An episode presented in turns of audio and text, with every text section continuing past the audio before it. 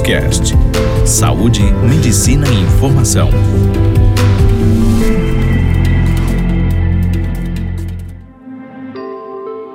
Olá, eu sou o Dr. Marcelo Bellini, dermatologista, médico colaborador do Hospital do Servidor Municipal daqui de São Paulo e diretor da clínica Corpo em Evidência. Eu vou começar a falar a respeito de radiação ultravioleta.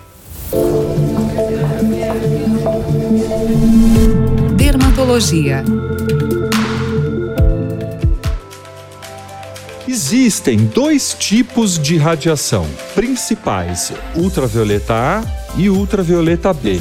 E existem outros tipos, como ultravioleta C, o infravermelho e a luz visível. O ultravioleta A, ele é constante o ano todo, e ele é muito filtrado pela camada de ozônio e ele é mais ou menos a mesma concentração ao longo do dia. Já o ultravioleta B tem maiores concentrações nos horários de pico, que seriam nos horários entre 10 e 16 horas, e também no verão.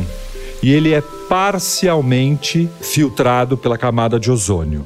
O ultravioleta B é o maior vilão ele está relacionado com o envelhecimento, com os cânceres de pele, mas a gente precisa dele também porque é ele que faz a conversão da vitamina D.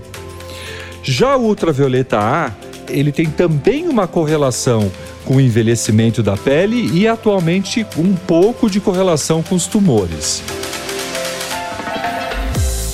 Fato importante é que 75% da radiação que a gente recebe na nossa vida é a radiação do dia a dia. É aquele deslocamento, é você indo para o trabalho, é ficando exposto.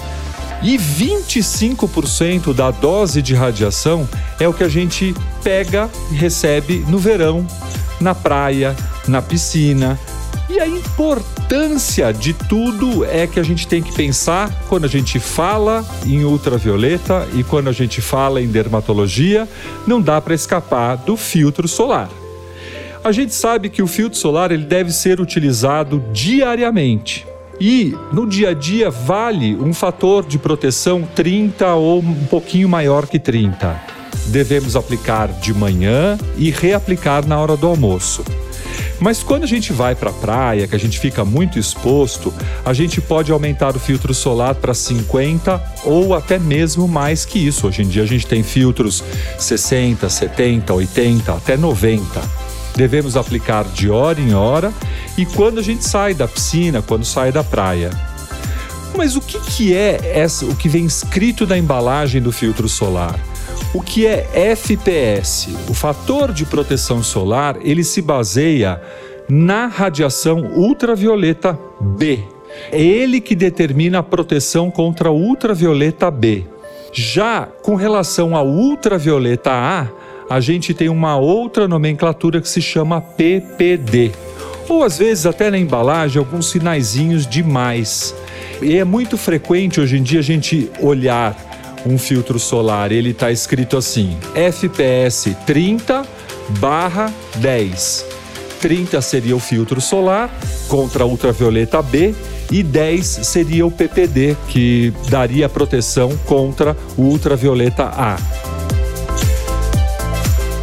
Os filtros solares mais modernos, eles têm que ter o PPD tem que ser um terço do FPS. Então, esse filtro solar que eu citei está adequado. 30 dividido por 3 daria 10. Então, ele tem uma proteção adequada. E também a gente sabe que atualmente os filtros mais modernos, eles contam com antioxidantes, que seriam a vitamina C, a vitamina E e também alguns derivados de plantas, que fazem uma proteção contra o infravermelho e o ultravioleta C. Já para proteger contra a luz visível, que é essa luz do dia a dia, as lâmpadas frias, as lâmpadas de LED, tela de computador, tela de celular, a gente precisa de um filtro solar que tenha cor. Então a cor não é só importante para deixar bonitinho, para tampar as manchas, para uniformizar a pele. O importante da cor é que a cor protege contra a luz visível, que também é responsável pelas manchas e pelo envelhecimento da nossa pele. Existem muitas substâncias que fazem uma proteção contra a radiação que nós podemos ingerir.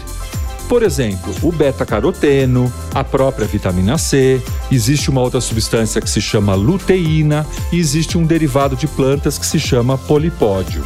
Uma coisa importante a gente pensar que as manchas, as sardas, as melanoses senis, o envelhecimento da pele, eles não aparecem por causa do último verão. E sim pela dose acumulada dos verões e também, como eu disse anteriormente, do seu dia a dia. Muita gente me pergunta, muitas pessoas perguntam, mas por que, que eu preciso usar um filtro solar 70, 80, se eu tenho a pele já mais bronzeada e tudo mais? A gente sabe que ninguém, inclusive eu, ninguém utiliza a quantidade adequada de volume para ter aquele filtro solar que está mostrando na embalagem. Só para vocês terem uma ideia, a gente deveria usar uma colher de chá rasa para o rosto todo. Isso para você ter aquela proteção do frasco que você tem na sua frente de 30. Se você usa muito menos, você vai ter uma proteção real muito mais baixa do que isso. Vai ter uma proteção de 15, de 10 e tudo mais, vai depender do volume que você aplicou vocês terem uma ideia, por aplicação, se a gente estiver na praia, a gente vai utilizar no corpo todo, no corpo, não no rosto, no corpo todo o equivalente a uma xícara de café. Isso dá quase 40 ml para garantir que todas as áreas do teu corpo estejam realmente protegidas por aquele fator que está mostrando na embalagem. Se você pegar uma embalagem de filtro solar, eles têm em média 200 a 300 ml. E agora algumas marcas com 400 ml. Daria para 10 aplicações. Pensando que você vai aplicar pelo menos 3, 4 vezes no mesmo dia, esse frasco daria para um, dois, no máximo três dias.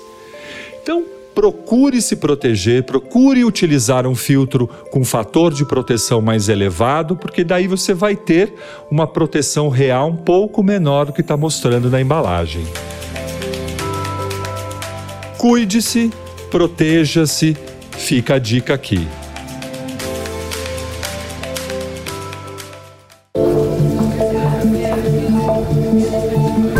Você ouviu Doctors Cast, o primeiro portal de saúde e medicina em podcast.